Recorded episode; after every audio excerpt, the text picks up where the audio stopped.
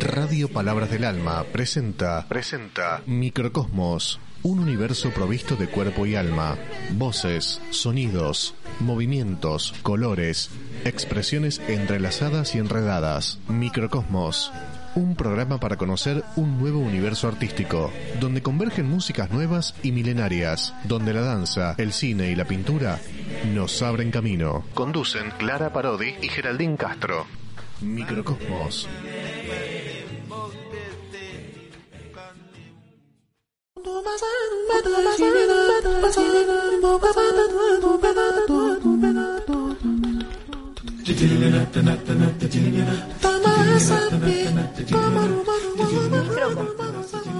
Universos paralelos provistos de cuerpo y alma.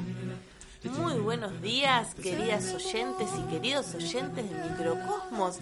¿Cómo dice que le va, Clara? Le falta como una inyección de, de ¿Yo? adrenalina, ¿no? Eh, estoy así como con el agotamiento de, de- de fin de, de- Fin de año. de fin de año. Quiero mi pan dulce. Del fin de año maya. Eh, termina ahora el Eh. 25, ¿es? Eh, claro, este, sí, no, eh, em, es como que junio me, me- me pasó así muy muy rápido, se Muy nos, pasó, nos pasó muy rápido junio y ya estamos en julio y, Y ya está. y viva la Ya patria. está.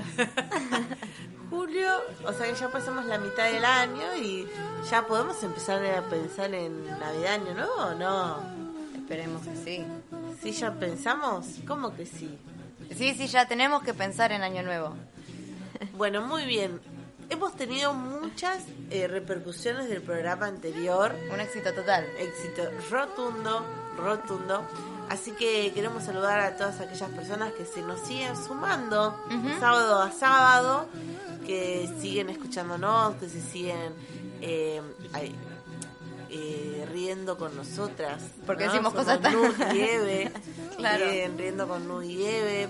Aquellos que nos escuchan y que también se contactan a través de Microcosmos Radial en Instagram y en Facebook. Exactamente. Y mm, también tuvimos una acotación, ¿no? De, de uno de nuestros compañeros y querido amigo. Exacto, nuestro querido amigo Martín Simeoni, a quien le dedicamos el programa eh, la semana pasada, él y su familia con el momento Gativideo.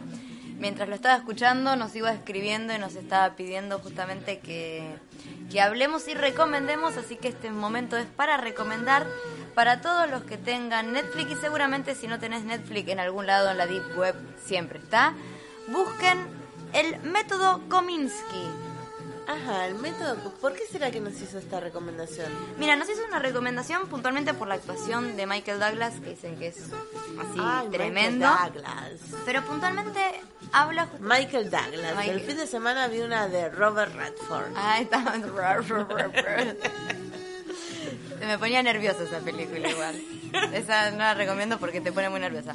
Pero esta, esta sí la recomendamos, el método Kominsky, y puntualmente para quienes son aficionados o profesionales del teatro, habla un poco sobre eso, porque el protagonista es un profesor, un viejo profesor, en realidad ya es como jubilado, que ha sido, eh, ha tenido como una carrera muy exitosa dentro del teatro, entonces es como que tiene como re- recuerdos y, y los quiere como llevar a- hacia, hacia ese futuro.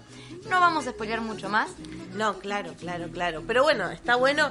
Es una recomendación. Una para- recomendación así para ver de- una de lujo. peli ahora estos días de tanto frío. Ex- ex- exactamente, Eh, no es una peli, es una serie. Es una serie, es una Es serie. una serie. No, eh, te dije peli porque mientras decíamos Michael Douglas, eh, me acordaba de una peli de él, el, el juego, Oh. que amo esa película, Sí, me sí. encanta. Pues llevamos dos recomendaciones. Entonces, Vamos el juego, Muchas recomendaciones. más noventosa, y esta que es de, de- se estrenó en el 2018, hace poquito. Sí, hace muy poquito. Así que búsquenlo, Bueno, ¿cómo el no? método Kominsky, recomendación de lujo de Martín Simeoni para Microcosmos y todos sus oyentes. Así Muy que, bien. a no buenísimo. perderlo. Bien, ahora sí, estamos listas para empezar a escuchar un poco de estamos música. listas, estamos listas. ¿Con qué vamos a arrancar? Ya que seguimos con las dedicatorias, vamos a seguir con las dedicatorias. Ah, ese este, el microcosmos de Dedicado. las, de, de las dedicatorias. Claro, el, el- el- el anterior fue del microcosmos de las citas, este es el microcosmos dedicado. Ok. Resulta, vamos a la anécdota, porque Clara sin anécdota no vive. vamos a la anécdota. Resulta que mi amigo y tu amigo y nuestro amigo Charlie, a quien le mandamos un beso re grande, eh, tiene en su casa algo que es maravilloso y que me enamoré Tiene muchas cosas en su Tiene casa. muchas cosas maravillosas. Igual ahora tiene algo menos porque el fin de semana le rompí algo, perdón Charlie. Yo ya le rompí algo, por eso esta no se lo vamos a acercar. Tiene un jarro para tomar cerveza, así Ajá. esos de, de película. Cervecero, cervecero, cervecero. pero con tapita Ajá. de cerámica. Y resulta que no es solamente tomo cerveza y, ya está, sino tomo cerveza y tiene una cajita musical donde le das cuerda y mientras vas tomando vas escuchando la musiquita. Y me, enamoré. No, sí, sí, sí, algo loco, como necesito, raro. necesito hidratarme con eso. Es una urgencia. Claro, de claro. paso ya te hago el guiño, Charlie, por favor, Guiño, préstamelo. guiño. Eh, cuestión que me puse a averiguar, ahí a- abajo con Charlie nos pusimos a averiguar qué era. El mundo ñoñez. Claro, y resulta que es una canción de Suiza que se llama Trink Trink Brüderlein Trink, que sería la traducción al español de, sería como bebe, bebe, hermano, bebe. Y pertenece a un compositor que se llamaba Lidenman, que era así como alguien que componía como grandes éxitos que le- les dicen Schlanger, así como músicas como tirolesas, pero como tradicionales, muy populares. Sí. ¿Y qué hace esta, esta canción? En el año, él es del año Es 1882. para ese tipo de música de taberna con la Exacto. gente tomando cerveza. Exactamente. Y un poco es como eh, bebe que se te van las penas. Una Claro. apología un poco que no la recomendamos, ¿no? Apología a, a beber. Pero que eh, fue un gran éxito a, a principio de- del siglo XX. Hasta, eh, la, la obra en realidad la, la compone en el año 1920.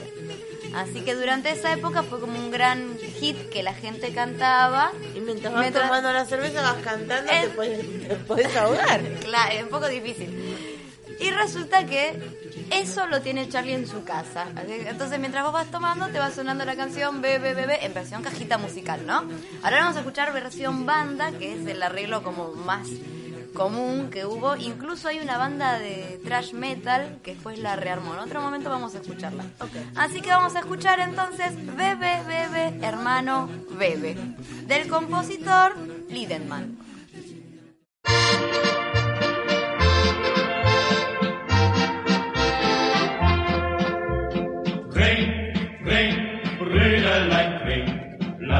Die Sorgen zu Haus.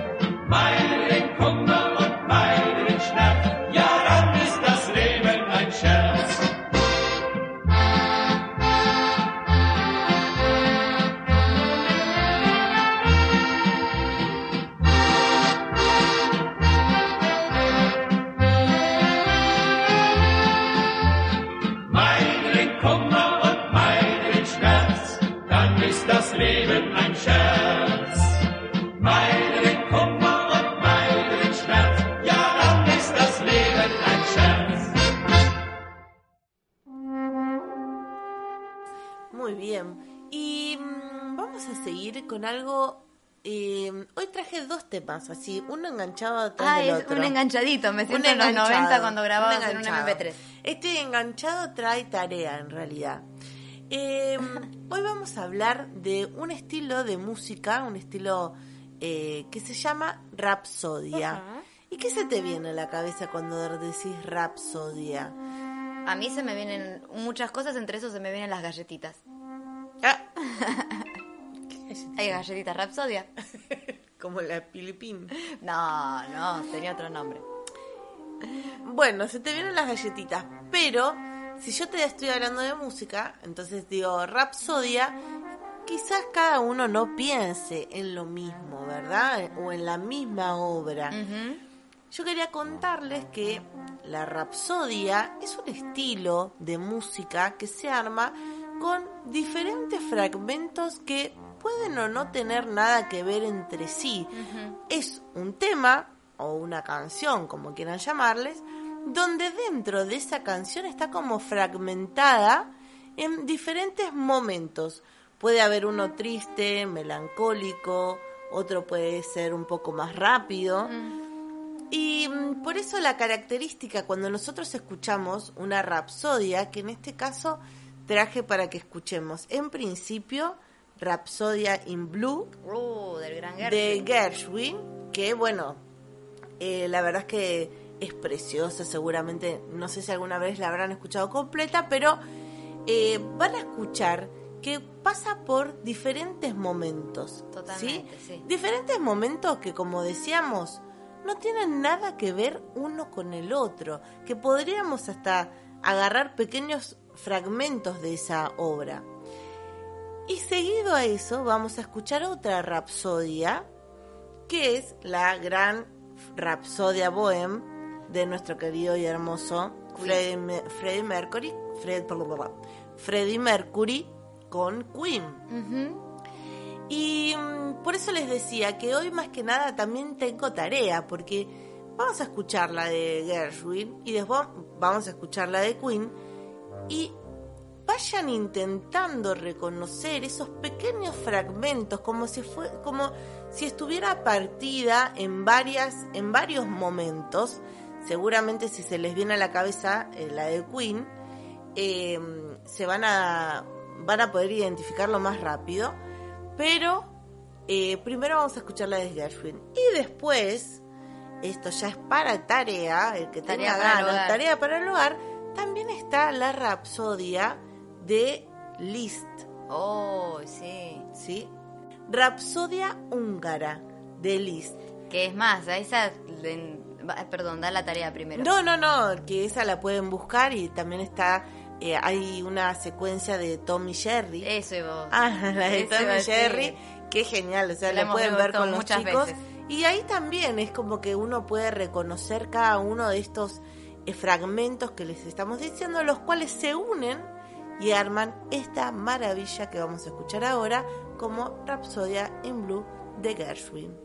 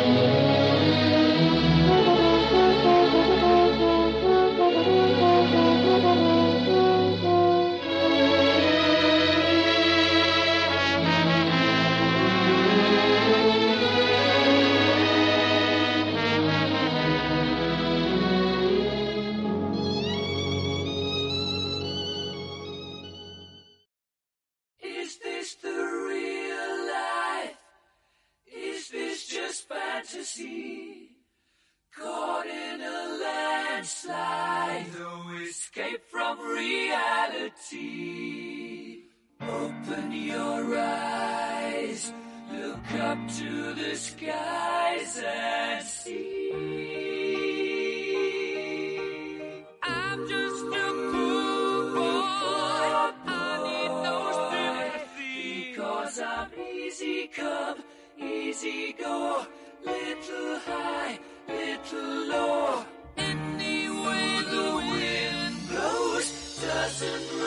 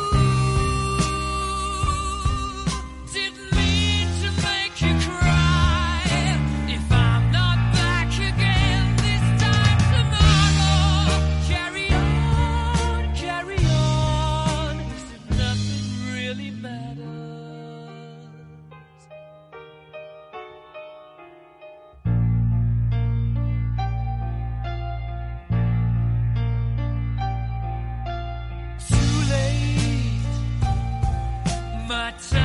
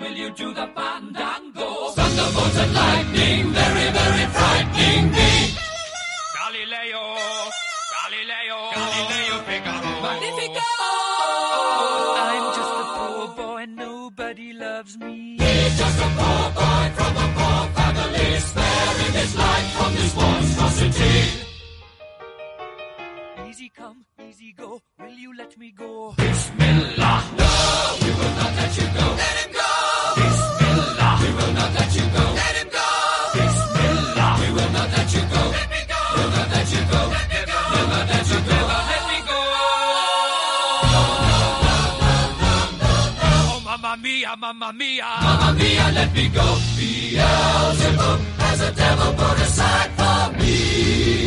For me. For me.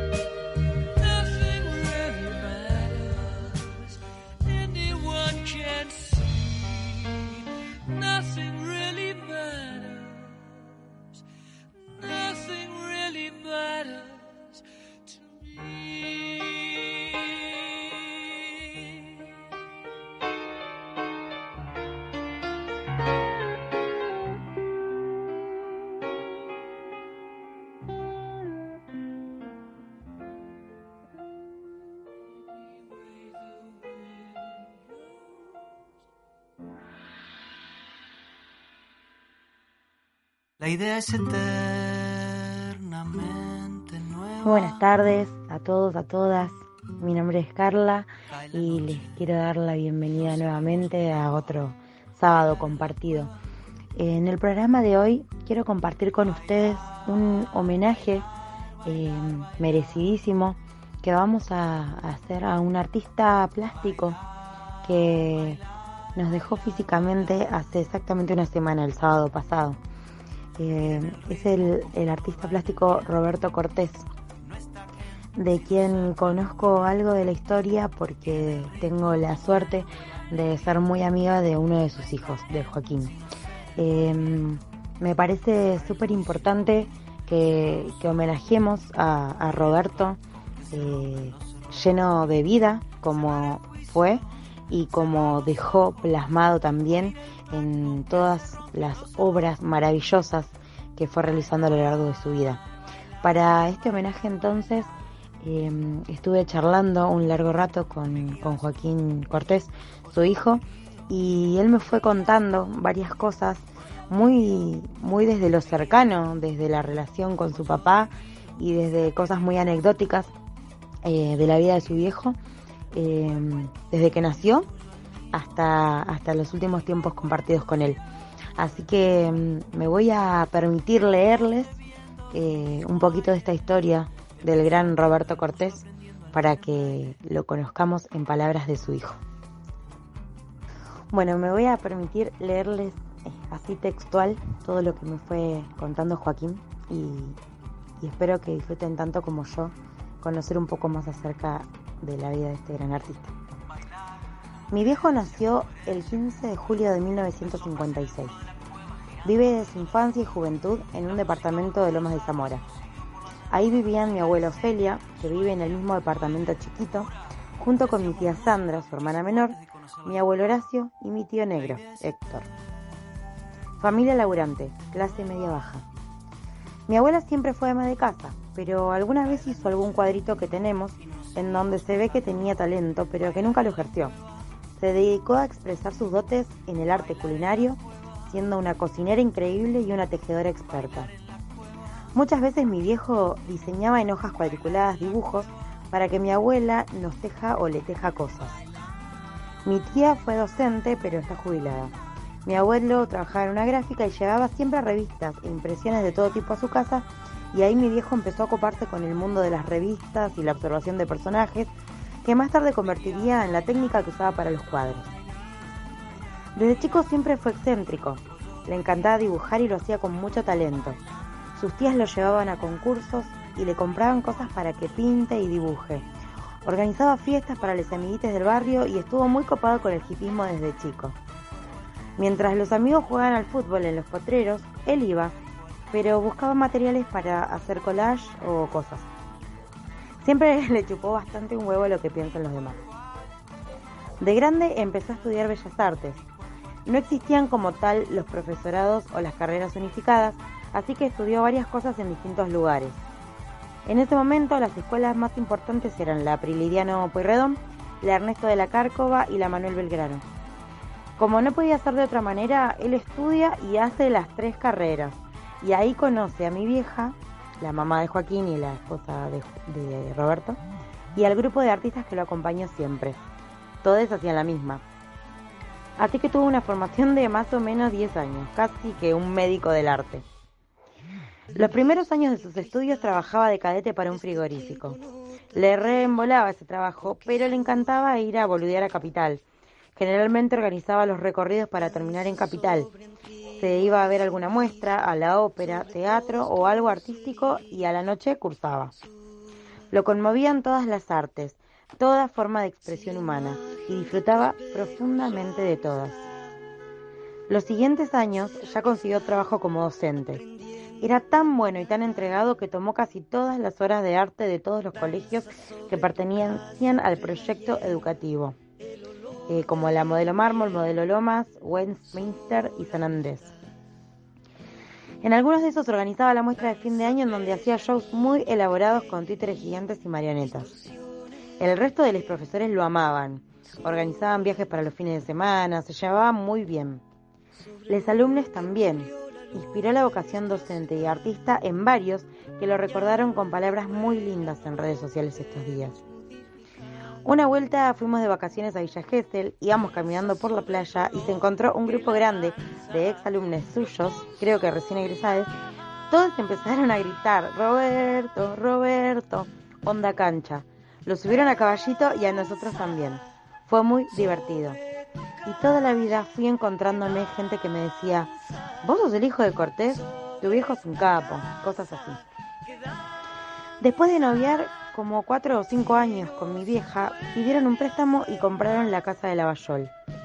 Diseñada por él, con dibujos que están buenísimos y con premios que fueron ganando, tanto él como mi vieja, recordamos que la compañera de Roberto también es artista, se hicieron el taller arriba, es un lugar maravilloso. Y bueno, ahí arrancó su periodo de paternidad. Si bien trabajaba mucho, siempre se encontraba un rato para pintar y producía muchísimo. Si tenía tiempo, liquidaba un cuadro de 2 metros por 2 metros en 3 o 4 días. La mayoría de sus cuadros son muy grandes y en ellos buscaba siempre hacer algo que todo el mundo pueda ver, sin tener que ser un erudito del arte, haciendo sus obras muy figurativas, con un tinte de realismo mágico y en donde incluía y mezclaba fotos de lugares de Lavallol que salía a fotografiar en bici, personajes de la farándula, fotos de diarios y revistas que seleccionaba porque le gustaban, familiares, amigues, vecines y personajes políticos, sobre todo peronistas. Nunca tuvimos mucha plata, tanto él como mi mamá eran docentes, nunca tuvimos auto, siempre bici, tren, roca y bondis. Y en las vacaciones de invierno, tanto de, tanto de invierno como de verano, viajábamos a algún lugar del país. Y bueno, en sus cuadros, además de cosas locas y muy pintorescas, hay mucha crítica. Siempre reivindicó a los pueblos originarios, en estos viajes donde muchas veces visitábamos alguna comunidad, veíamos pinturas rupestres y petroglifos y ruinas. Los últimos años también apoyó mucho toda la lucha feminista, LGTBQ y la legalización por el aborto. Formó vínculos con otros artistas de estos colectivos, a los cuales también incluían sus cuadros. Siempre le dolió la pobreza y la desigualdad social. Todo lo que hizo lo transmitió con mucho amor mucho humor, mucha energía y mucho entusiasmo. Y mucho disfrute de todo. Y estamos dispuestos, cuenta Joaquín, a intentar conseguir su sueño, que es que su obra llegue a mucha más gente, tratar de alcanzar el reconocimiento que buscó y que su obra merece. Porque no pueden ser que solo triunfen los que tienen guita. Bueno, agradecer profundamente a Joaquín Cortés por compartirnos en este testimonio parte de, la vida de su papá, del gran artista Roberto Cortés. Eh, también por hacerlo de esta manera, tan amorosa, tan cercana, tan dulce, eh, tanto que me animé y me atreví, eh, después de pedirle permiso, ¿no? a leerlo textual. Él me lo escribió porque me pareció la forma más linda de transmitirlo. Decirles que si no conocen a Roberto Cortés, busquen su Instagram, busquen su Facebook y disfruten de cada una de sus obras, en donde, como dice Peteco Carabajal, lo cotidiano se vuelve mágico eh, y podemos encontrarnos un conurbano desbordado de colores, personajes muy conocidos en situaciones maravillosas y, gran parte de la vida de este excelente artista inmortalizado eh, en esas obras. Que, lleguen a muchísimas más personas es una de las cosas que, que sus hijos se proponen y nos proponen. Así que la propuesta es entonces que sigamos compartiendo, que sigamos disfrutando de las obras de Roberto Cortés, que sin duda es eterno eh, y se inmortalizó en cada una de ellas.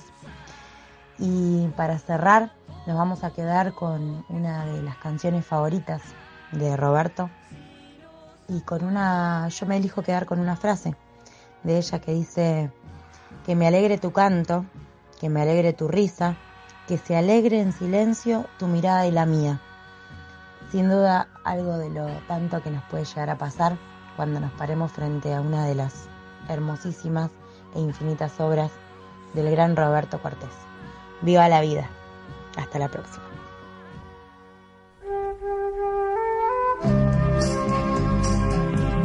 Hoy corté una flor. Y llovía, llovía. Esperando a mi amor. Y llovía, llovía. Presurosa la gente pasaba, corría y desierta quedó la ciudad pues llovía. Yo me puse a pensar tantas cosas bonitas como el día en la playa cuando te conocía, como jugaba el viento con tu pelo de niña y qué suerte, qué suerte tu mira de la mía. Cuando llegue mi amor, te diré tantas cosas, o quizás simplemente te regale una rosa, porque yo corte una flor. Y llovía, llovía. Esperando a mi amor. Y llovía, llovía. Que me alegre tu canto, que me alegre tu risa, que se alegre en silencio tu mirada en la mía. Nos iremos charlando por las calles vacías, nos iremos besando por las calles vacías y sabrán que te quiero esas calles vacías. Y yo te iré contando tantas cosas bonitas como el día en la playa cuando te conocía, como jugaba el viento con tu pelo de niña. Y qué suerte, qué suerte, tu mirada y la mía. Cuando llegue mi amor, te diré tantas cosas o quizás simplemente te regale una rosa. O quizás simplemente me regales la rosa. O quizás simplemente me regales la rosa. Nos iremos charlando por las calles vacías, nos iremos besando por las calles vacías y sabrán que te quiero esas calles vacías. yo te iré contando tantas cosas bonitas como el día en la playa cuando te conocía, como jugaba el viento con tu pelo de niña. Y qué suerte, qué suerte, tu mirada y la mía. Cuando llegues mi amor, te diré tantas cosas, o quizás simplemente te regale una rosa. Quizás simplemente me regale una rosa. Seguramente lo mejor es la rosa. O quizás simplemente me regale una rosa. No, no, nos iremos charlando, nos iremos besando. ¿Mm? O quizás simplemente me regale una rosa. O quizá simplemente te regale una rosa. O quizás simplemente me regale una Así rosa. es. La, la, la, la, la, la. Les rêves des amoureux sont comme le bon vin. Ils donnent de la joie ou bien du chagrin. Muy buenas tardes, mi nombre es Sabrina Heist y aquí estamos una vez más en la sección de artes escénicas de Microcosmos. En esta oportunidad les traigo una nueva convocatoria de becas, ¿sí? Se trata de la beca Proyecto Ballena del año 2021 a la investigación artística. Es una propuesta lanzada por el Ministerio de Cultura de Nación que otorgará 10 becas de 200 mil pesos para llevar adelante un proyecto de investigación artística. Está dirigido a artistas de todas las disciplinas, músicos, actores, actrices, performers, poetas, escritores, dramaturgos y ensayistas de todo el país. Esta propuesta va a estar abierta su inscripción desde el 30 de junio hasta el 30 de julio. Se acaba de abrir y tienen un mes para ponerse a trabajar, como siempre les digo. El proyecto se presenta de manera individual. Puede haber proyectos que sean grupales, pero tienen que elegir a una persona responsable para realizar el trabajo. Es un proyecto de investigación con una duración de tres meses. Se les otorga la beca y finalizados los tres meses del trabajo se hace el pago completo de la beca. Para inscribirse y acceder más información pueden ir a la página de cultura.gov.ar en donde van a encontrar todo lo que necesiten. Además, eh, si ponen directamente Proyecto Ballena, les va a aparecer seguramente en el Google sin dudas. Este año está enfocado en la tierra, ¿sí? Está buenísimo porque es una propuesta muy abierta y muy linda para trabajar y también como no tiene limitación de disciplinas, eh, llega a más artistas de todo el país. Bueno, para- como les decía, busquen eh, el formulario de inscripción en línea, se hace solamente online en la página del Ministerio de Cultura de la Nación y ahí pueden también descargarse las bases y condiciones. Además, les quería contar que vieron que la semana pasada hablamos del proyecto Iberescena, que sigue abierta la convocatoria, pero este martes 6 de julio va a haber una charla abierta que va a brindar el presidente de Iberescena, donde va a hablar de cada una de las tres líneas de ayuda y explicar y sacar dudas sobre todo lo que necesiten saber. Esta charla se va a brindar a través del canal Cultura 24.tv y también en el Facebook de Iberescena Artes Escénicas Iberoamericanas para despejar todas las dudas. Entonces, una vez más, el día 6 de julio estarán brindando esta charla. El horario para Argentina es a las 14 horas. Esta información también se la dejamos eh, compartida en las redes de Microcosmos para que les sirva de ayuda a memoria. Bueno, les mando un beso grande, que tengan una buena semana y espero que les sirva y los inspire. Abrazo.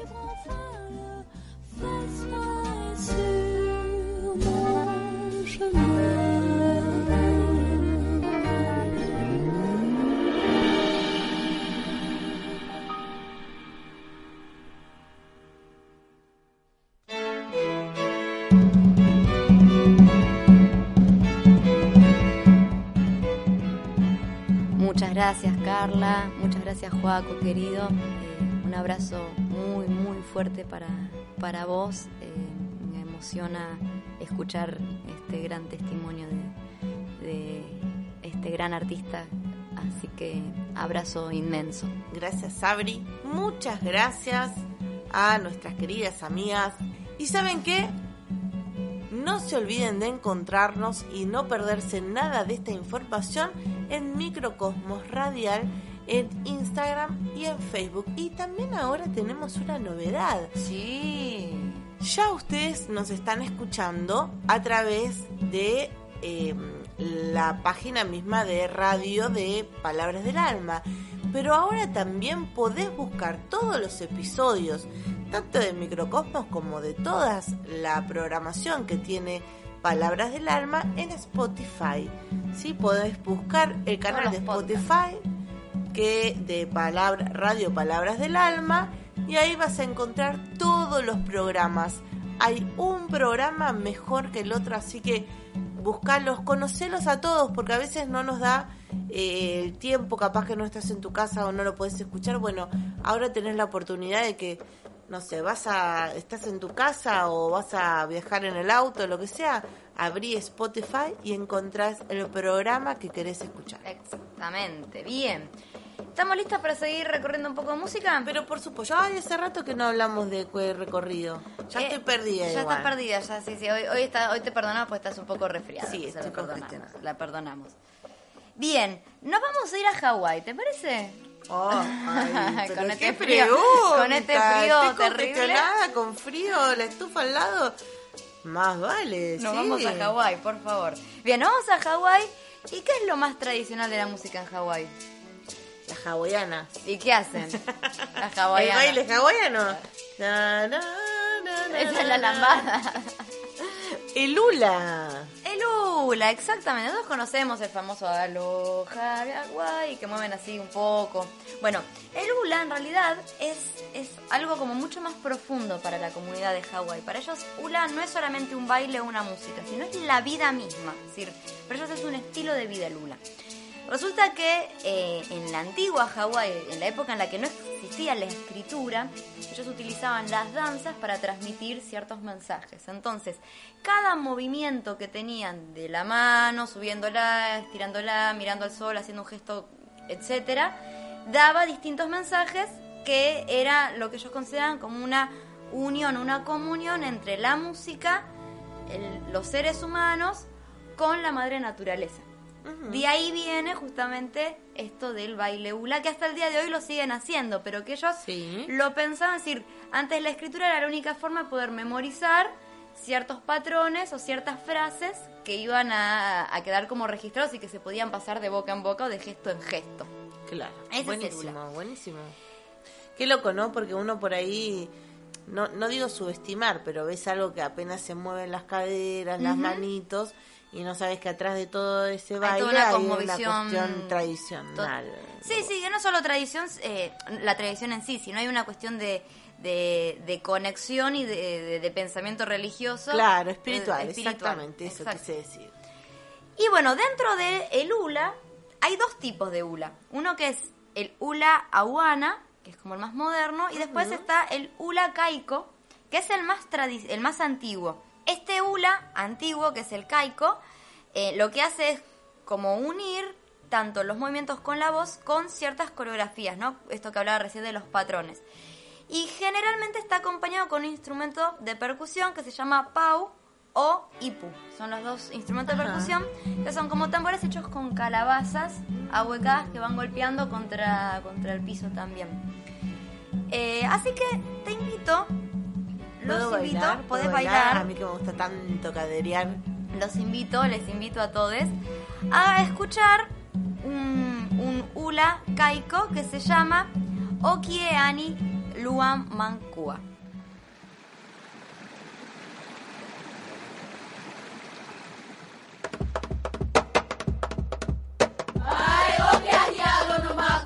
Okay, ahịa ṅụnụ ma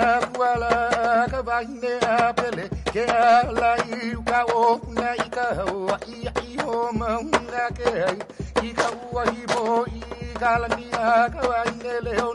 Kipuhakea, Kehala Baila, Mehalani, Kuakino Lau, Kino Paha, Oha, ka Maka, Obokekino, Eala, Eala, Ea, Keki Maine, Hawaia, Ui, Kekaula, Waimakanui, Iolokala, Okapoha, Kuio, Iokaleo, Okala, Kui, Keko, Ia, Feula, Ue, Kaleo, Okamanu, kamanu kaleo oh, wai makanui o oh, hilo e eh, eh, ala e eh, ala e a pau kila we a i ke ahi e kunia kula vela ke one. Ho a ke hilele i hiruna i ka ai no ino a ke a kua waine ho puna i ka ua ava ava pa ku i ka uahi a ka lua. Hauna i ka uahi a belela. A e ala e ala e a O ke ahi a lono makuala,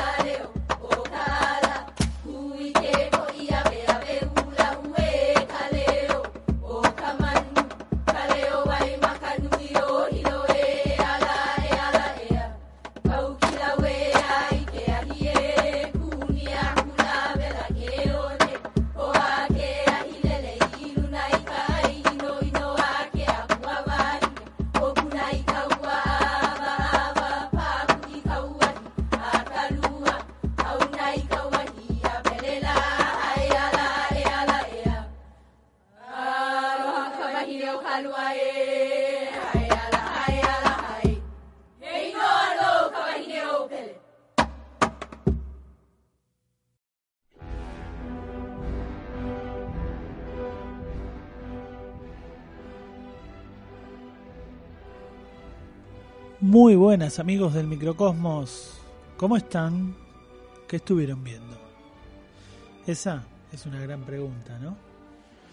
Y estaría muy bien si nos cuentan en las redes sociales qué pasa con las recomendaciones y lo que vamos contando programa a programa.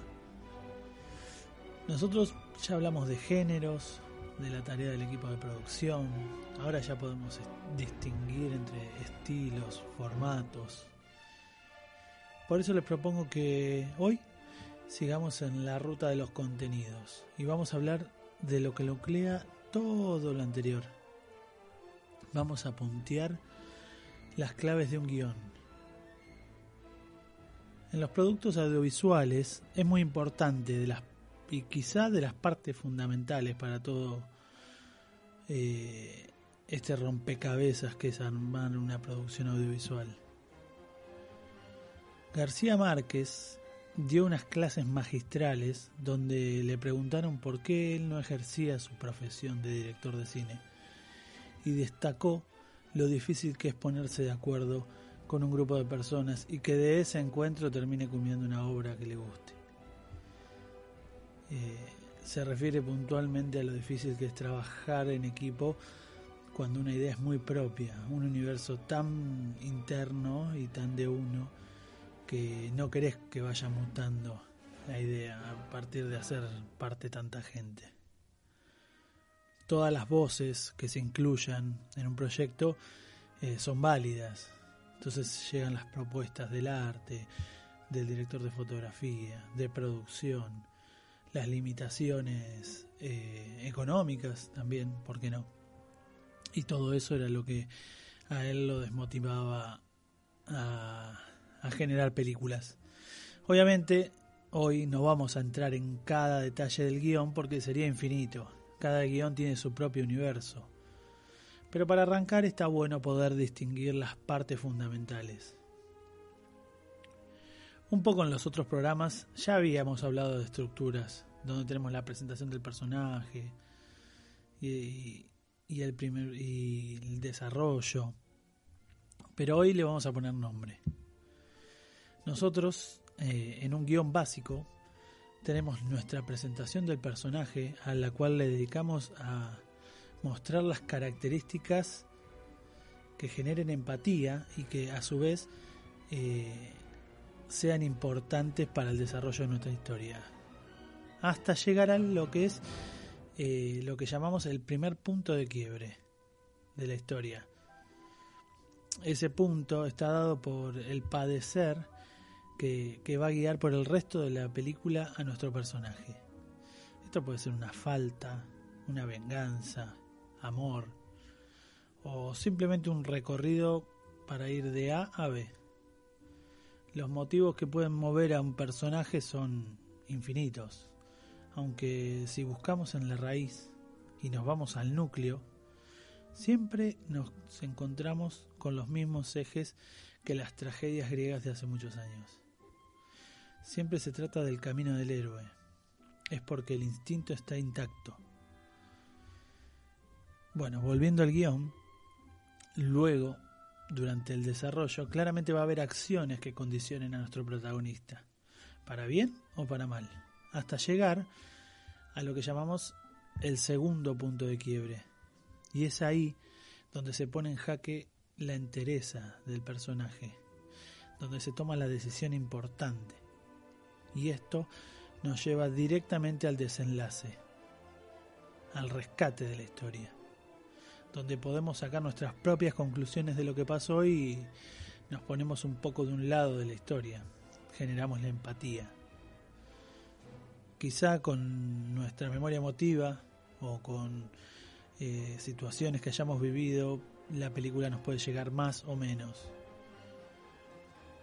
Pero esto no es todo. Usualmente, para sentarnos a plantear una idea como un guion que se transforme en una historia para ser grabada, necesitamos un protagonista y, por otro lado, un antagonista, el malo. Que este puede ser o no una persona en igual condición o un personaje en igual condición que nuestro protagonista, dado que también puede ser algo más abstracto, una condición, eh, una enfermedad, eh, un veneno, el tiempo. Ahí está el ingenio para, para encontrar lo que los, los griegos llamaban el patos, el padecer, lo que mueve a nuestro protagonista lo que le pone trabas y condiciones. Porque ahí comienzan las preguntas. ¿Qué y cómo?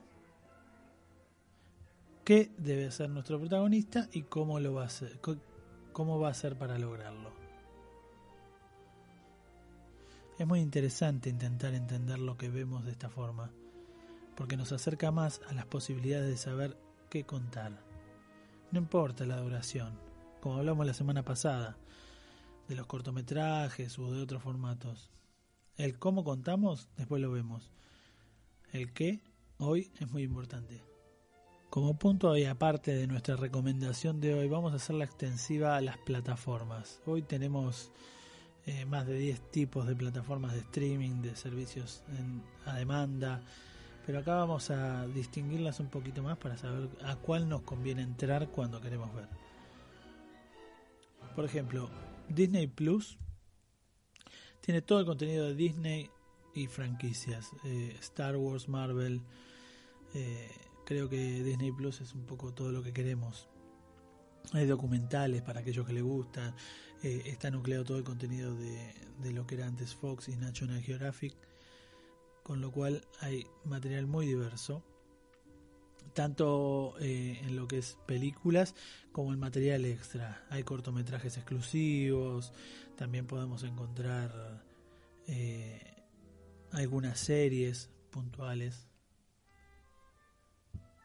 Otro caso es el de Amazon, que aquí vamos a encontrar mucho más abocado a series. Eh, la plataforma de Amazon Prime Video vamos a tener una diversidad más de series que de películas. Las películas pueden ser algunas algo viejas, pero eh, Amazon se está abocando mucho a producir series exclusivas.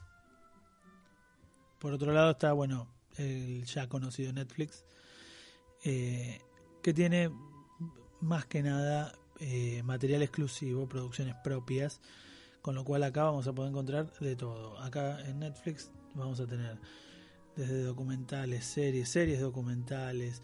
Eh, a su vez vamos a tener las películas que, producen ellos. Tenemos eh, de todos los formatos, biopics, de naturaleza, de personajes destacados, etcétera. Me parece que Netflix es como la más inclusiva, aunque eh, Sol se quedó solo con el material propio.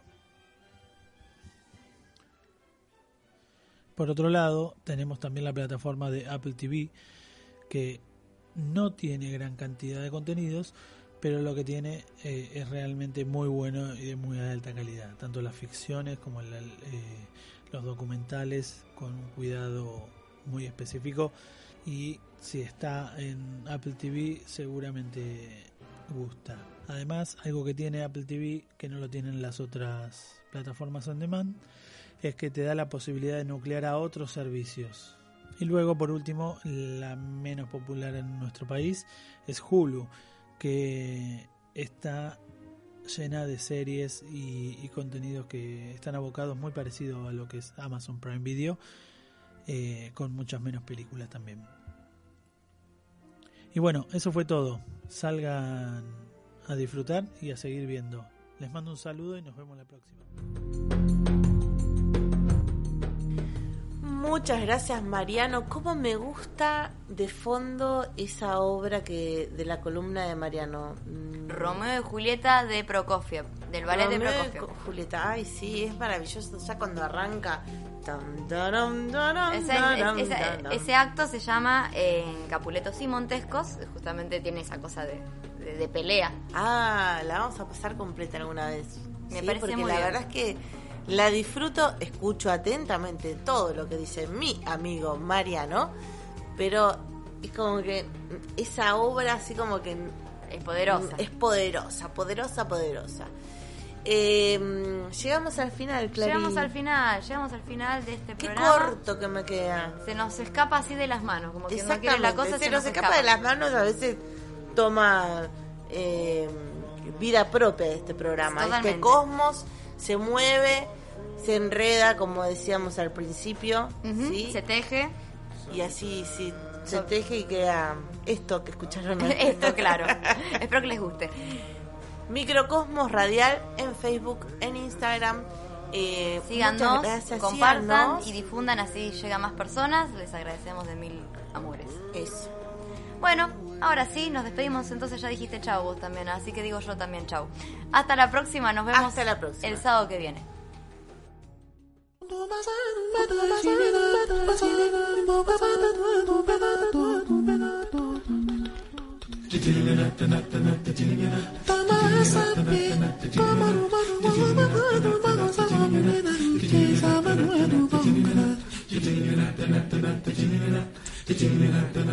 Sen mo mo, yevan ya, yevan.